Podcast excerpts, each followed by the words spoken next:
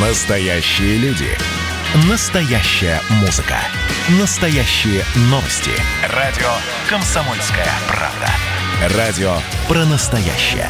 97,2 FM. эм. «Комсомольская правда» и компания «Супротек» представляют. Программа «Мой автомобиль». Здравствуйте, дорогие друзья! Прямой эфир радио «Комсомольская правда». Я Валентин Алфимов. Рядом со мной, как всегда, в это время Андрей и Олег Осиповы, редакторы портала осипов.про. Андрей Олег, здравствуйте. Доброе утро.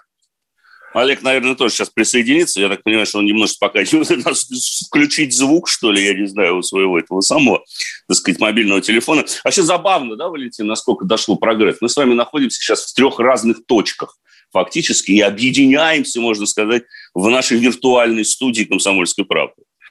Да, это, конечно, хорошо. А Вот прогресс не стоит на месте. И конечно. даже некоторые, некоторые, ну там всякие чиновники, гаишники, там.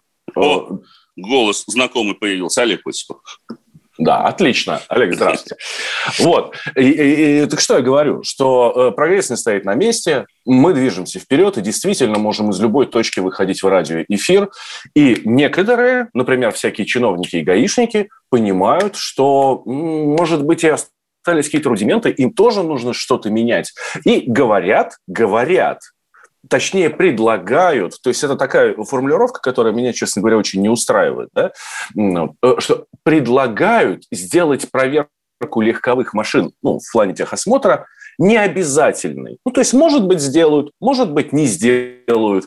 И для меня, честно говоря, это большой вопрос, потому что машина у меня старенькая, проходить техосмотр стало тяжело, давайте так скажем. А у нас же как было, пока ты не прошел техосмотр, полис не купишь. А теперь, говорят, можно будет. Ну да, фактически, на самом деле, уже этот закон принят. Вчера, если не ошибаюсь, Государственная Дума приняла в окончательном последнем чтении будет постановление правительства, я так полагаю, согласно которому с 22 августа, не сегодняшнего дня, а все-таки с 22 августа, отменяется привязка диагностической карты к полису ОСАГО. То есть теперь для того, чтобы приобрести Э, полис ОСАГО, вам не нужно иметь ту самую диагностическую карту, связи между ними нет. А, и, в общем-то, на мой взгляд, это как раз-таки тоже серьезный прогресс. Прогресс заключается в том, что власти, поняв окончательно за все эти годы попыток, тщетных, честно говоря, на мой взгляд, попыток реформы техосмотра, догадались, что, слушайте, ну, особо, в общем-то, в этом техосмотре, по крайней мере, для обычных граждан, физических лиц, особого смысла нет. По той простой причине, и это даже, кстати, я тут смотрел репортаж по федеральному телеканалу, это страшно сказать вообще. Они сказали, что вот мы поняли, что большинство граждан техосмотр не проходят, Ой, а, а как это? А... диагностические карты покупают. Кошмар, ужас. Да? И Какое решение? Абсолютно, на самом деле, правильное решение. Если есть коррупционная схема, и с этой коррупцией надо бороться, как можно бороться? Нужно убрать схему вообще. То есть не коррупционную схему, а исключить. Э, возможность появления коррупции в подобного рода вещах. И, на мой взгляд, это абсолютно разумное решение освободить ну, не всех все-таки, речь идет э, прежде всего о тех, кто владеет собственными автомобилями, то есть частников, скажем так, это не касается коммерческого транспорта, это не касается тех, кто занимается перевозками людей, то есть для них ничего не меняется, они по-прежнему должны будут проходить их осмотр в обязательном порядке. А, для частников он становится, скажем так, добровольным. Но мы с вами должны понимать, что он условно добровольный. Да? То есть э, с 22 августа мы действительно нет связи больше ОСАГО диагностической карты. Полис можем мы приобретать без диагностической карты. Но с 5 марта уже следующего года камеры начнут нещадно штрафовать за отсутствие диагностической карты и за отсутствие техосмотра. Так Казалось, вот где собака вот, порылась да, да, да, да, да. да? Поэтому он, я бы не сказал, что он очень добровольный. Он, как у нас всегда это бывает, такой добровольно обязательный. Сформулируем это так. А, поэтому все равно мы с вами должны понимать, что большинство автовладельцев придется проходить техосмотр, приобретать эту диагностическую карту, но нам дан вот этот вот срок фактически с августа по март следующего года, когда никто за отсутствие техосмотра и диагностической карты штрафовать не будет, но к марту все-таки стоит подготовиться. Потому что ведь э, когда в это дело активизируют, скажем так, камеры, то камера, она не человек, она будет проверять если у данного автомобиля диагностическая карта, внесенная в базу данных. Она должна быть обязательно в базе данных ГИБДД, это были недавние как раз-таки изменения. И если ее нет, то, соответственно, вы получите штраф за езду без техосмотра. Другой вопрос, я так понимаю, что это не является основанием для аннулирования полиса ОСАГО, естественно, не будет являться. И вряд ли это будет являться основанием для, там, остановки права эксплуатации вашего транспортного средства. А вот и, Но, тем кстати, не менее... раньше было именно так. Получается, ты едешь на машине, которая не допущена к движению, да, потому что она тебя не отремонтирована в нужном порядке, может произойти все, что угодно. Это останавливает гаишник и говорит, так все, дружище, мы как бы, ну, тебе штраф, то, что ты там ездишь, что неправильно, но э, забирай ты свою машину на эвакуаторе и езжай, ты делай свой техосмотр. А вот когда сделаешь, тогда приезжай снова.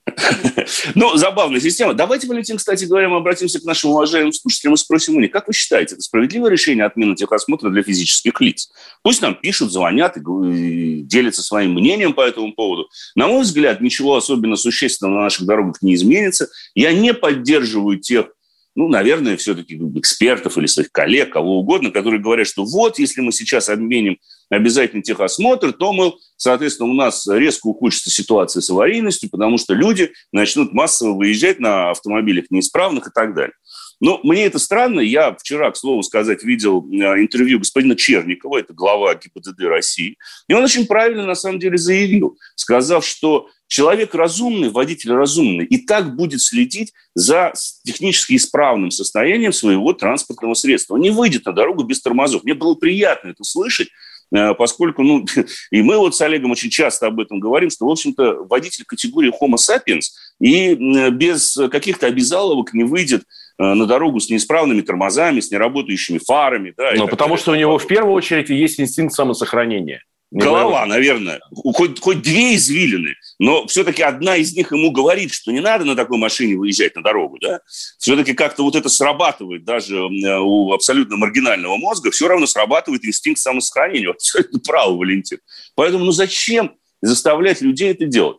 Кроме того, ну, меня, честно говоря, всегда мучил один простой вопрос. Если я езжу на машине, допустим, она иностранного или даже российского производства, у меня есть обязательный ТО, который техническое обслуживание в данном случае, а не техосмотр, который я прохожу там раз там, в 7,5, 10 или 15 тысяч километров, приезжая к дилеру или просто в какой-то сервисный центр, который на это уполномочен, то зачем мне какая-то дополнительная государственная проверка?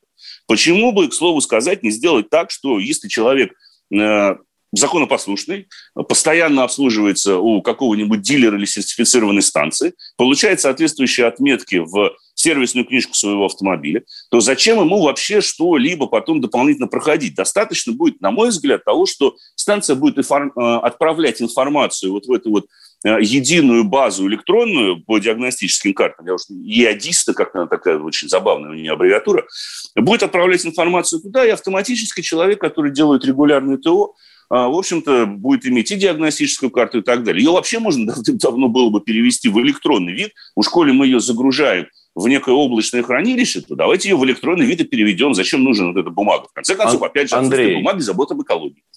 Андрей, э, хорошо, с другой стороны посмотрим. У нас средний возраст автопарка какой в стране? По-моему, 14 лет. Да, вот он, я смотрел недавно статистику, по-моему, да, сейчас он составляет 13,5 или 14 лет. Вот так. Он, кстати говоря, подрос за последние два года. Раньше был где-то около 12 лет. Ну вот, э, на машине, которая старше 5 лет, э, в принципе, ТО уже никто не делает. Ну, техобслуживание именно, да. Вот то самое дилерское, когда раз в сколько-то тысяч ты приезжаешь и что-то делаешь. А, э, все, все начинают ездить не к официальным дилерам, а в гаражные сервисы у да. там, какого-то друга, у Валика или еще у кого-то, ну, вот, для того, чтобы поменять масло, колодки, а, а стойки, ладно, потом, потому что сейчас ни времени, ни денег нет. Ну, я с вами немножко не соглашусь, Валентин, потому что ну, все-таки вот сам сервис как таковой, станция технического обслуживания, да, я согласен с тем, что после пяти лет, конечно же, люди не ездят. Очень многие не ездят к официалам, считают, что это дорого и, в общем-то, неоправданно. Можно поехать в некий ну, я не назову их серых дилеров, да, просто в станцию технического обслуживания. Есть, конечно, гаражные сервисы, вопросов нет, они существуют. Но я думаю, что даже владельцы десятилетних иномарок в гаражных сервисах обслуживаться не склонны. По моим оценкам, ну, это процентов, в лучшем случае, процентов 15-20 автовладельцев, которые действительно ездят в какие-то гаражи, где дяди Андрей, есть звонки, да. есть звонки. 8 800 200 ровно 9702. Самая народная тема у нас сегодня. О. Отменять техосмотр или нет? Он вообще вам нужен или нет? Оно а, нам нужно, как говорится, или нет? Да, оно нам надо. А, так, а кто-то у нас Евгений из Красноярска. Здравствуйте. Давайте Евгения послушаем. Добрый, добрый день уже в Красноярске. Это день уже, даже не утро. Э, да, здравствуйте, у нас добрый день. 15 минут 12. Слушаю вас. Э, значит, э, водительский стаж у меня более 30 лет. То есть я проходил угу. техосмотр, начиная с первой машины, у меня «Жигули» было, пятой модели. Проходил И честно проходили, Жень?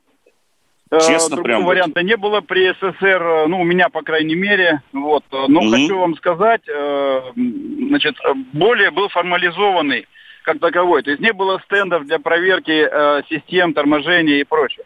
И практически техосмотр состоял из проверки аптечки, знака аварийной остановки, там, омыватель и все. Никакого как, отношения... огнетушителя. Э, да, и более того, даже одно время одно время требовалась какая-то наклейка, стрелки на бампер, значит, без него не пройдешь техосмотр. То есть это было, в общем-то, смешно. Но уходил на это весь день э, из-за очереди. Обязательно, и, кстати, сотрудник ГИБДД никакого отношения к автомобилю, к его техническому состоянию не имел. Э, это был технический работник, который осматривал. Э, сотрудник mm-hmm. проверял соответствие документов, номерных знаков, э, ну, то есть номеров двигателя, рамы трансмиссии и прочее, у кого что есть. Вот. А, одно время, вот уже после СССР, э, был техосмотр, я тоже проходил его да, ну, вынуждены прерваться. Евгений, Евгений, вынуждены прерваться, в принципе, все понятно. Отличное сообщение. Мужики, а почему я должен ехать в сервис менять колодки, если я сам могу это сделать? Хочется двигаться с каждой секундой быстрей. Мое сердце остановилось, мое сердце замерло. Она жует свой орбит без сахара И вспоминает тех, кто плакала. Комсомольская правда. Радио поколения Сплин Комсомольская правда и компания Супротек представляют. Программа «Мой автомобиль». Возвращаемся в прямой эфир радио «Комсомольская правда». Я Валентин Алфимов. Рядом со мной Андрей и Олег Осиповы, э, редакторы портала осипов.про. Говорим про техосмотр, который э, вчера приняли закон, что э, диагностические карты, то есть техосмотр будет не обязателен для того, чтобы получать, э, чтобы покупать полис ОСАГО. Но это не значит, что вы, дорогие друзья, не, не будете проходить техосмотр. Будете. Ничего подобного. Э, когда там с 5 марта, да? А с 5 марта начнут штрафовать камеры. То есть 22 отменяется привязка, он остается не обязательно. Но с 5 марта э, начнут штрафовать камеры. Причем, вы знаете, Валентин, меня терзают смутные сомнения всегда на этот счет, потому что, да, с одной стороны, ведь на самом деле отменили просто привязку ОСАГО и диагностической карты. Но самой и вот процедуры техосмотра, вот эта фраза, техосмотр становится добровольным. С 5 марта начнут штрафовать камеры. А до 5 марта сотрудник ГИБДД Имеет ли право остановить водителя и проверить его на предмет прохождения обязательного техосмотра или добровольного техосмотра, как угодно его назовите, или нет? Давайте, Штраф давайте все же, существует? если позволите, Конечно. Да, если позволите, внесем ясность некую. А, дело в том, что добровольным он станет, если пройдет предложение главы ГИБДД Михаила Черникова, которому мне второй раз за неделю хочется пожать руку, Честно, а, согласен. Если пройдет его предложение, сделать его добровольным. Пока это просто предложение. Пока ничего Пока еще не утверждено. Вот Поэтому... на самом деле. Совершенно правильно. Пока отменили привязку. Я очень надеюсь, что предложение Черникова пройдет. Потому mm-hmm. что, конечно, а, в том виде, в котором сейчас производится техосмотр, эта э, процедура не жизнеспособна абсолютно. И он совершенно прав, э, Э, генерал, когда говорит, что это просто покупается и более ничего с этим не происходит. Никакого отношения к безопасности на самом деле не имеет. это не имеет. Хорошо, хорошо. Человек, а, который... Внимание, вопрос.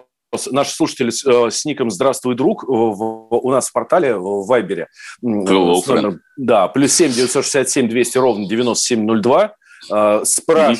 спрашивает Какая сумма штрафа и когда будут приходить э, штрафы за полторы тысячи, вождение? Полторы или две тысячи рублей сумма штрафа за отсутствие диагностической карты. В автоматическом виде штрафование за это начнется 5 марта 2022 года. К тому времени все данные о диагностических картах должны быть внесены в соответствующую электронную базу, которая будет подключена как раз-таки к этим самым камерам фото- и видеофиксации. И в случае, если совпадение не получается у машины с этими регистрационными знаками и отсутствует она в базах, в таком случае вы автоматически будете получать штраф. Правда, тут я, конечно, должен, наверное, обрадовать наших уважаемых э, слушателей, сказать, что штраф будет выписываться не чаще одного раза в сутки. Mm. То есть, если вы проедете под 10 камерами, 10 штрафов вы не получите. Вы получите только один штраф, наверное, я так надеюсь. Но вообще это, конечно, э, сказочный бред, этот техосмотр, на мой взгляд, в нашей стране, потому что вот давайте посмотрим даже на предысторию, вот на новейшую историю последних двух-трех лет. Вот когда у нас начали реформу техосмотра, если не ошибаюсь, в каком 19 18 19 году, ну, она постоянно продолжается, но вот последний ее виток заключался в том, что сервисные центры заставили не только поставить камеры, э, которые фиксировали въезд и выезд автомобилей, прохождение самого ТО, но и поставить какую-то кучу вообще ненужного им оборудования, которое используется только для прохождения ТО и никак не используется э, для ремонта автомобилей. Причем это оборудование достаточно дорогостоящее. На фоне того, что процедура самого ТО официально на это устанавливает расценки государства, она стоит, по-моему, 700 рублей, ну, там, в зависимости от региона то покупка оборудования за несколько миллионов, при том, что 700 рублей сама процедура, была абсолютно невыгодна. То есть многие сервисные центры, и это, кстати говоря, наверное, послужило стимулом для того, чтобы сделать техосмотр, так сказать, добровольным отвязать от ОСАГО, потому что многие сервисные центры просто перестали оказывать эту услугу вследствие того, что у них не хватало оборудования, а покупать его невыгодно, это попросту дорого. Да? И, соответственно, решили все это делать правильно. Но зачем нужно было изначально пытаться что-либо, так сказать, здесь сделать в этой, в этой связи, заставлять сервисный центр ставить себе вот это дополнительное оборудование, в то время как можно было, на самом деле, наверное, обойтись каким-то обычным инструментальным контролем, либо перейти все же на, скажем так, западный стандарт проведения техосмотров, а, где а, он, конечно, обязателен в большинстве стран, ну, за исключением, пожалуй, там, Соединенных Штатов Америки, но там эта процедура сделана абсолютно по-другому, она абсолютно отвязана, не привязана к полиции, это не имеет никакого отношения вообще к контролю за техническим состоянием автомобилей. А, и ее можно было бы сделать, на самом деле, человечной, скажем так. Но сложилась ситуация, что сервисов стало меньше. Люди еще в конце прошлого, в начале этого года стали говорить массово, особенно это стало актуально с 1 марта вот 2021, когда люди сказали, ну, слушайте, я поехал сделать то, а мне сказали в сервисном центре, что они больше этой услугой не занимаются. Но интересно в этой связи позиция Российского союза автостраховщиков, которая меня, ну, она просто удивляет. Значит, ребята сначала решили, что для того, чтобы следить за техническим состоянием автомобиля и уменьшить количество аварий по причине неисправности, мы должны получить контроль за техосмотром. ГИБДД ничего не делает, пункты э, ТО ГИБДД не работают, там сплошная коррупция. Вот мы, Российский союз автостраховщиков, сейчас возьмем все под свое крыло, коррупции не будет, все машины будут исправными. Взяли. Ничего не получилось. Начали, причем сертифицировать даже центры какие-то по проведению ТО. Ничего не изменилось. По-прежнему торгуют диагностическими картами. Куда деваться?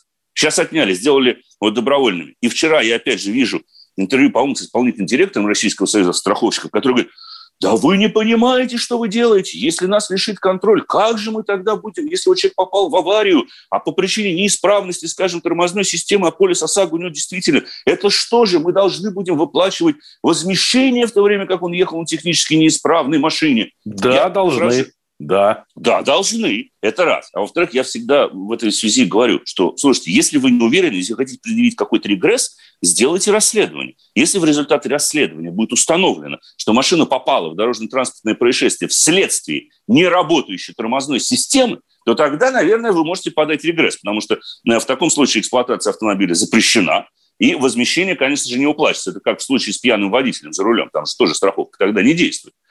Но они говорят, ну как, ну да, в общем-то, ну, нам надо будет расследование проводить, но мы же не знаем тогда, каким машинам мы продаем полис. А зачем вы должны вообще продавать полис машинам? Вы полис продаете людям. Вот это кардинально другой подход. Потому что машиной всегда управляет человек, и он ответственен как за техническое состояние автомобиля, так и за то, как Да. он себя ведет Да, на это дороге. правда. А, Поэтому вот почему бы Ага. не вернуть... не- не- вот мы много говорим, почему бы оставить не привязать уже к физическому лицу, к человеку, конкретному пользователю, а не какой-то машине, и это все будет зависеть от технического и состояния. каким-то людям, куда. которые имеют Конечно. право ей управлять, да? У Да. нас там звонок есть. Ну, Давайте услышим, Давайте да? послушаем. Александр из Москвы. Саш, здравствуйте. До- Доброе утро. Когда Доброе. последний раз техосмотр сами проходили? Э, Когда, Когда последний раз проходили техосмотр проходили? и вот проходили как раз ли? По этому поводу и позвонил. У меня стаж чуть больше 30 лет, машин поменял уже даже не сосчитать. И сейчас работаю персональным водителем. Еще. СССР застал с талончиками. Ни разу не прошел официально. Я вообще не был на техосмотра Вот. за всю жизнь ни разу ни я, ни мои друзья. Никогда. А при СССР даже помню, на день рождения у нас дарили эти талончики. Талоны.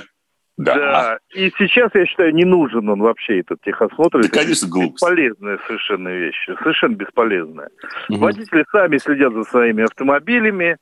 И правильно вы сказали, если нужно, пусть расследуют, что был неисправен автомобиль или исправен. Все равно люди никуда не поедут. Против Да, Саш, спасибо большое. Спасибо. А, А, Позвольте внести позу- некоторую ясность. Давай, Андрей. конечно. Э, Извини, конечно, но э, просто чтобы было понятно. А, Просто в этой ситуации каждый тянет одеяло на себя. Реформа Да. техосмотра была самым неудачным мероприятием за последние 10-15 лет.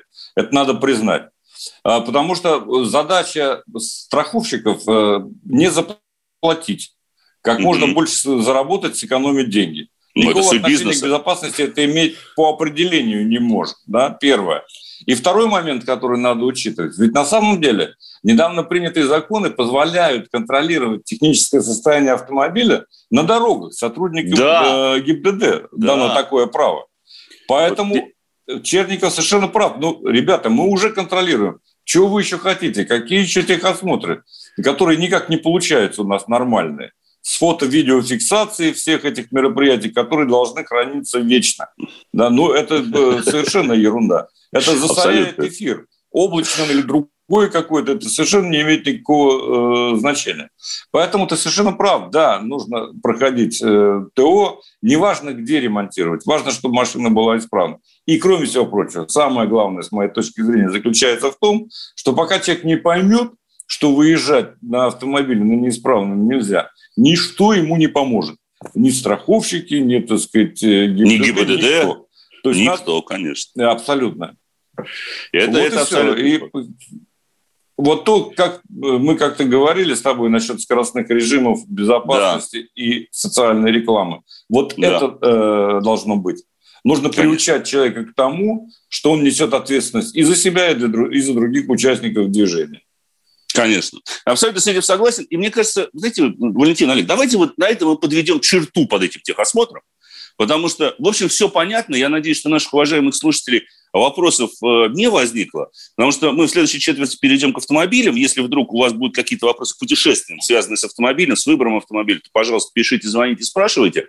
А я хотел, поскольку у нас осталось еще буквально там минуточка другая, другая забавная Даже больше тема. сказать, 30 секунд осталось у нас. 30 секунд, тогда не успеем. Потому что есть одна тема, которая меня вчера просто поразила. Дорожники и ассоциация «Росасфальт» все-таки настаивает на введении штрафа за использование шипованных шин летом с мотивацией о том, что колейность на наших дорогах возникает исключительно по причине того, что из- и все эксплуатируют шипованные покрышки. Бурные несмолкающие аплодисменты по этому поводу. Да, Да. да, это серьезно. Я Новости. предлагаю, э, это тема, которой, э, где просто новостью не, не отделаешься. Я предлагаю, давайте на следующую неделю, наверное, мы ее перенесем. Программа «Мой автомобиль». Музыка для мужика не тяжела, не легка Для мужика музыка, словно глоток воздуха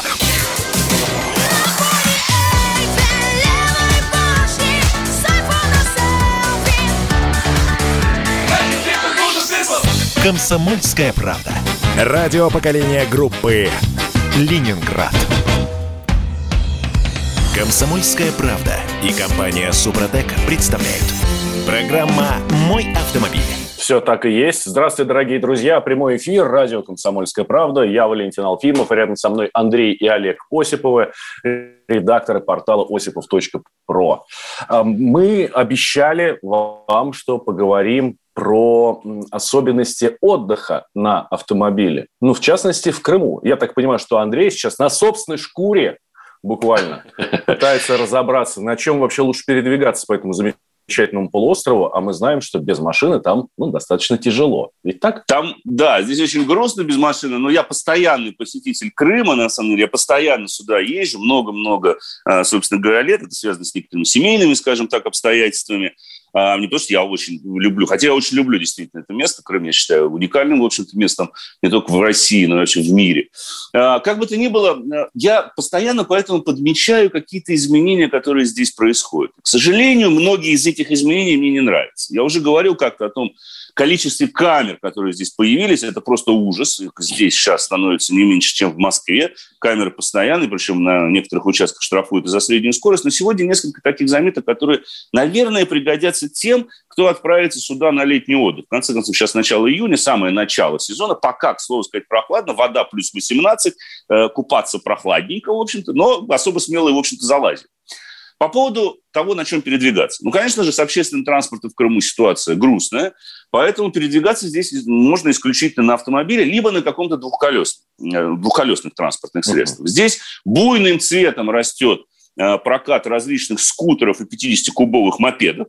Их можно арендовать чуть ли не на каждом углу. Все они не имеют никаких номерных знаков – аренда всегда очень э, зависит от того места, где вы арендуете. Количество подобных людей, которые здесь ездят на двухколесных вот этих мопедах, естественно, без шлемов, иногда с детьми, по двое, по трое на каждом мопеде, конечно, зашкаливает и настораживает, потому что, ну, к сожалению, я видел, что люди иногда падают.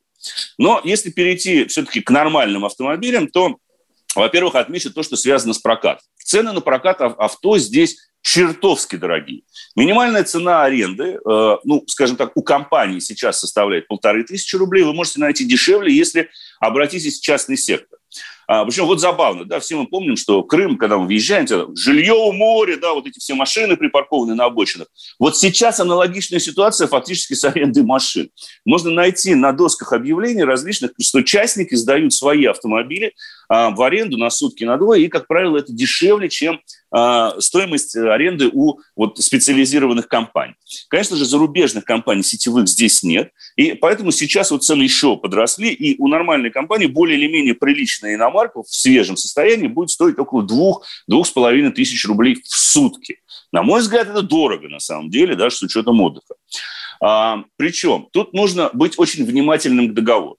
Во-первых, читать мелкий шрифт. Если вы пересечете э, Крымский мост, и, допустим, в Тамань вы захотели поехать, то э, вы автоматически лишитесь депозита, который вы внесли при аренде автомобиля, и, скорее всего, вам позвонят и скажут, что аренда автомобиля немедленно закончена, вы нарушили по условию аренды, вы обязательно должны ее вернуть. Это очень неприятная такая штука, потому что ну, я лично считал, что если я арендовал машину, там, допустим, на неделю, то я могу ездить куда угодно. А нет, на машинах в Крыму мы можем ездить только по Крыму. Выезжать за его пределы не можем.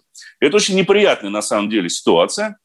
Но это, это, это система готов. такая или ну, это может система. Быть, конкретная контора? Нет, это система. Вы когда берете, к сожалению, у всех практически компаний, которые являются операторами аренды, здесь есть такой мелким шрифтом написанный пункт в договоре, что вы не имеете права а, пересекать и выезжать за пределы Крыма. Это неприятно на самом деле, но это нужно знать.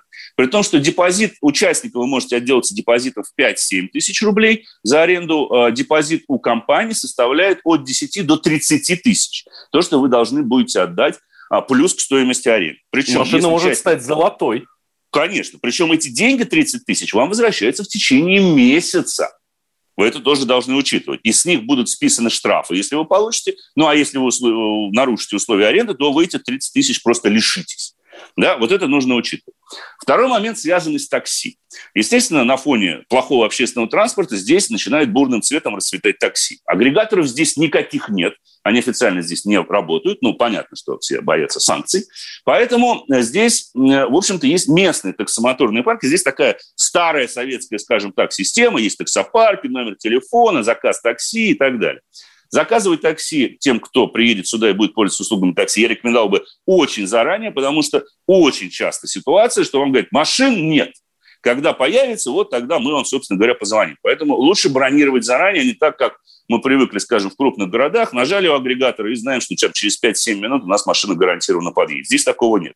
Но Здесь появились таксомоторные компании, которые меня расстраивают. Я не буду сейчас э, говорить название, здесь появился такой крупный, на самом деле, достаточно оператор, он есть и в других регионах, но работает он, в общем-то, очень грустным образом по принципу наших великих агрегаторов. То есть они набрали в лизинг кучу новых автомобилей, они mm-hmm. оформлены на какой-то ИП, там непонятно на кого, и раздаются всем желающим. Хочешь идти в такси, на тебе машину, пожалуйста, исполняй. Минимальная стоимость аренды составляет 1200 рублей в сутки, это я имею в виду про такси. Ну, средняя, там, скажем, если Рено Логан в этом таксопарке, то полторы тысячи водитель должен в день отдавать. Плюс какой-то процент от заказов. С учетом того, что стоимость такси здесь существенно ниже, чем в крупных городах, получается, что люди работают по 16-18 по часов, и мы прекрасно понимаем, что это за люди. Как результат, я вот просто, поскольку здесь практически местные, со многими местными говорю, большинство из них говорит, что никогда не пользуются услугами таксомоторной компании, потому что каждая вторая машина в обязательном порядке попадает в аварию. Это очень неприятно, потому так, что садятся... А, за... а как быть? А как быть? По старинке искать вот эти номера телефонов да, где-то на да. столбах? Желтые такси, которые вот э, здесь, ну, я в Гурзуфе, здесь есть такси Гурзуф, есть такси Ялта, то есть те старые компании, которые здесь действуют давно на, которые сформировались еще на базе старых автопарков. А вот эти новомодные компании на новеньких машинках не желтого цвета, а, они, конечно, на самом деле расстраивают. Здесь много частных такси, которые тоже не желтого цвета. Здесь очень много китайских автомобилей в такси, потому что очень много частников этим занимается, то есть как индивидуальные предприниматели. Но рынок этот никоим образом еще пока не отрегулирован, и, к сожалению, растет аварийность вот именно за счет того, что начинает применяться вот этот вот принцип, что вот тебе машина, неважно, как ты ездишь, неважно, какой у тебя стаж вождения, на вези пассажиров. Никакого контроля, конечно же, при выезде на, на линию нет, и это расстраивает, если честно, потому что, ну, в общем-то, крымские дороги достаточно опасные дороги. И люди не местные здесь часто попадают в аварии по причине, особенно в дождь, потому что э, здесь асфальт чрезвычайно скользким становится, именно когда становится мокрым, это вот особенность такая крымского асфальта, плюс здесь серпантины, плюс здесь, конечно же, не самое лучшее качество дорог, да, и колейность кое-где э, возникает.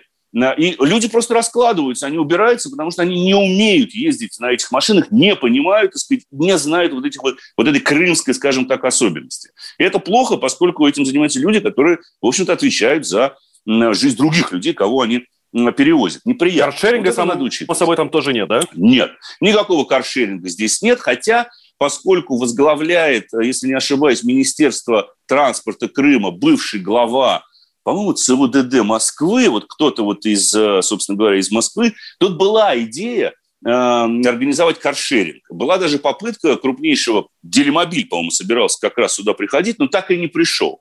Я думаю, что в большей степени это связано с тем, что Крым очень разбросан, да, это, скажем, в крупных городах каршеринг имеет смысл, там Москва, Санкт-Петербург, где концентрация автомобилей в одном месте на один километр очень высока. Крым очень разбросан. Здесь он все-таки, люди не живут в одном месте, да, есть крупные центры, там Севастополь, Ялта, и курортные центры. Но очень многие живут же в небольших, собственно городках, в небольших там деревушках на берегу моря, где каршеринг будет не очень востребован вследствие того, что ну, один человек воспользуется, другой наверняка не воспользуется. Угу. И ну, оно объяснимо. Оно объяснимо. Оно объяснимо, да. И многие отдыхающие для этого пользуются теми же самыми мопедами, что, что стоит гораздо дешевле, но на короткие расстояния доехать можно. Да. В общем, вот такие вот путевые заметки. Андрей, буквально ага. там 3-4 минутки у нас осталось. Любимая рубрика наших слушателей про, про автомобили. Да, да, да. Если вдруг будут какие-то вопросы, то, пожалуйста, пишите, пишите, звоните, как говорится. Я сейчас хочу передать слово Олегу, потому что мы тут тестируем вот это седьмое поколение Lexus ES. ES250 нас расстроил, ES350 тоже, в общем-то, произвел такое достаточно спорное впечатление, потому что это, пожалуй, на моей памяти первое автомобилестроение машина, у которой диаметр тормозных дисков, вообще тормозная система абсолютно идентична, как для мотора на 150 сил, так и для мотора в 250 сил. Я и тем не менее, и да. тем не и менее, тем не хочу, менее хочу да. ставить я свои 5 копеек, и тем не менее это другой автомобиль. ЕС-350 производит э, несколько лучшие впечатления, все же, я должен это признать. О, как. А, потому что, конечно, там тоже есть все те огрехи, которые э, свойственны Прелести этой кавычки. модели. Ну, скажем, тачпэд, э, который устарел еще в позапрошлом веке, по-моему. Ну, э, очень сложно с ним обращаться, но тем не менее. Эта машина э, мало того, что э, более мощная, да, 250 сил все-таки э, Мгм. развивает двигатель бензиновый, э, она быстрая, 7,9 до сотни, при этом достаточно экономичная, должен сказать. Тем не э, V6, но все-таки потребление э, меньше 9 литров у меня выходило на сотню, ну, в смешанном цикле, скажем так. 8,8 пишет э, э, производитель. Производитель. Это так и есть. Но самое главное достоинство этого автомобиля не только в мощности, но и в том, что ты можешь ее подстроить под себя э, с большим успехом, скажем так. Это тяжелый руль, Мгм. это достаточно внятная управляемость. За счет, видимо, того, что мотор потяжелее, чем в 250-м, Морда так сказать, машина елозит. крепче держится, да, меньше елозит, лучше держится за дорогу. Разумеется, это передний привод. а, Ну, и понятно. Ну, это далее, Камри но. Все, пожалуй. Я Это смотрю, время подходит к концу. Извините. ну Да. вот, Сан Саныч, продолжим. здравствуйте и всем желаем хорошего дня. Да, Пожалуйста. да, да. Встречаемся с Андреем и Олегом Осиповым через неделю. Здесь же на волнах радио «Комсомольская правда». Я Валентин Алфимов, дорогие друзья. Программа «Мой автомобиль».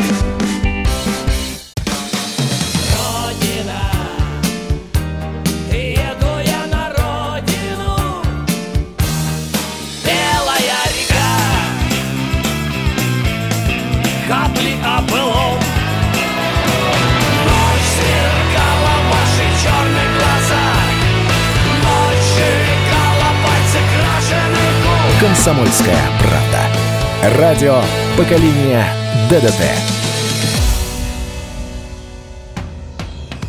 «Комсомольская правда» и компания «Супротек» представляют. Программа «Мой автомобиль». А это мы вернулись в студию радио «Комсомольская правда». Я Валентин Алфимов. И в этой четверти часа у нас традиционная история от Александра Пикуленко. На этот раз речь про немца, про Porsche Panamera. История этого спортивного хэтчбека пока не такая великая, как у его деда, Porsche 911. Однако нельзя не признать, что этот автомобиль получился удачным и создал целую нишу спортивных фастбеков класса Гран-туризма. Но слово Сан Санычу. Предыстория. Того, кто владеет Porsche Panamera, как правило, не волнует стоимость автомобиля. Он просто радуется, что может себе это позволить.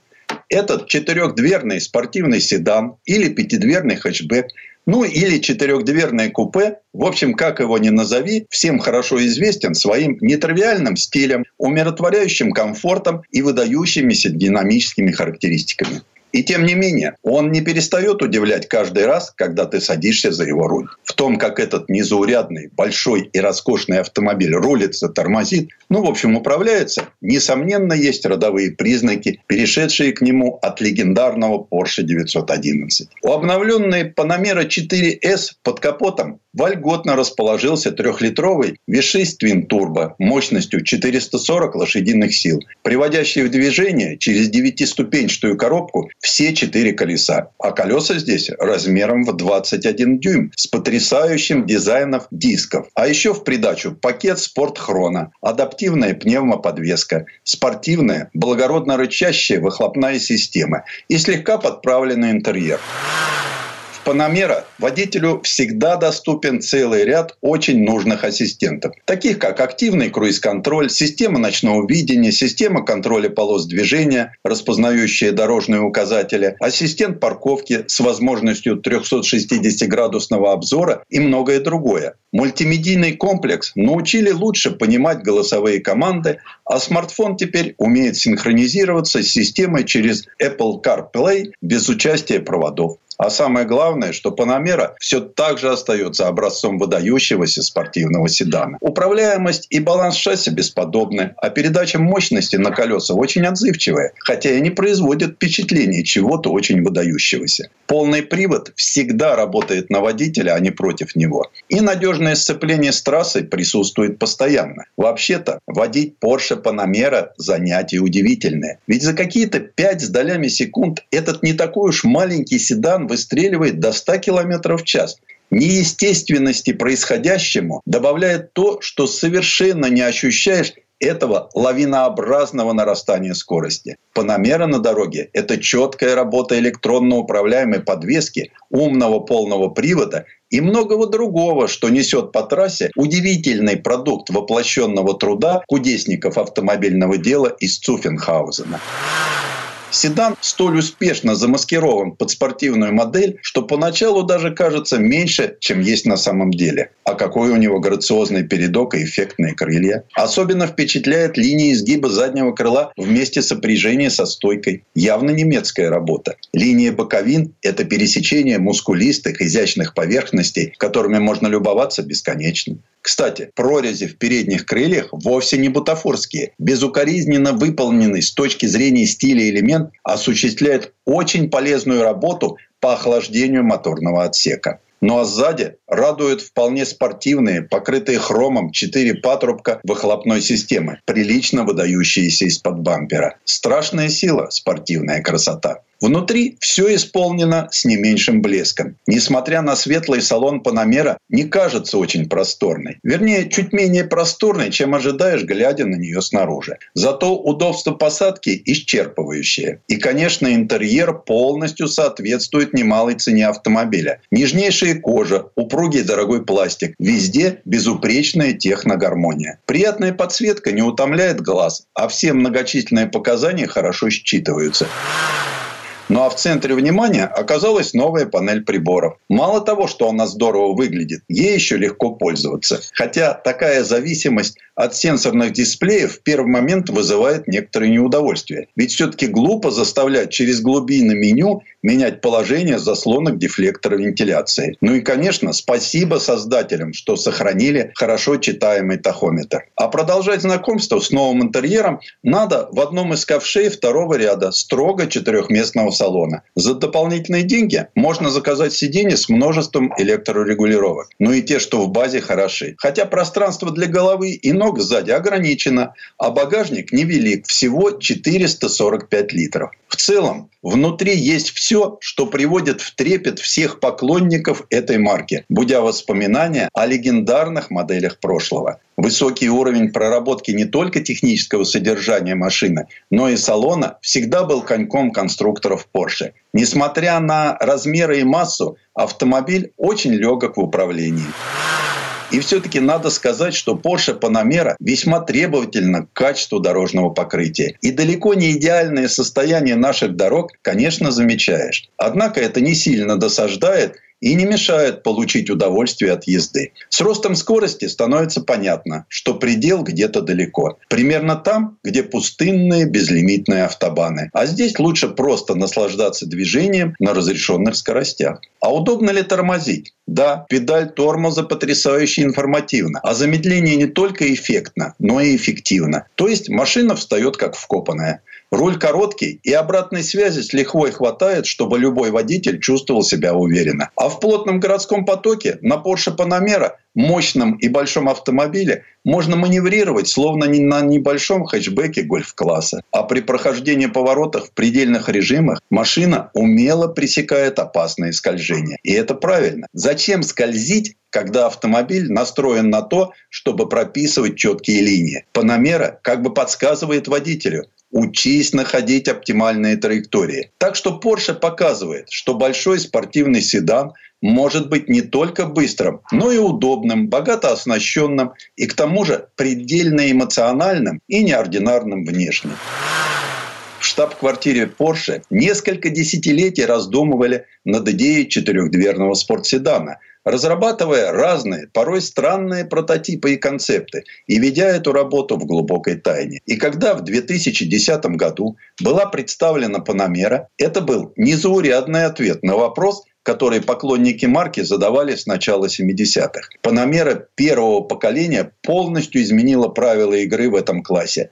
Конечно, это был не самый красивый автомобиль эпохи, но он сумел полностью изменить представление о том, на что способен четырехдверный седан на извилистой дороге. Для многих он был Porsche 911, дополненный двумя дверями, о котором они мечтали много лет. Второе поколение Панамера впечатляло так же, как и первое, хотя скорее это была просто эволюция. Зато она получила революционный интерьер с тактильной сенсорной консолью и двумя экранами. О нем много спорили, а сегодня все это перешло и на 911, и даже на суперсовременный Тайкан. Так что Porsche Panamera – это очень заманчивый вариант комфортного и очень профессионально построенного автомобиля с высокой мощностью и эталонной управляемостью. В наши дни это один из лучших образчиков современной высокой автомобильной моды. Она безупречно и изыскана даже в мелочах и при этом абсолютно неординарна.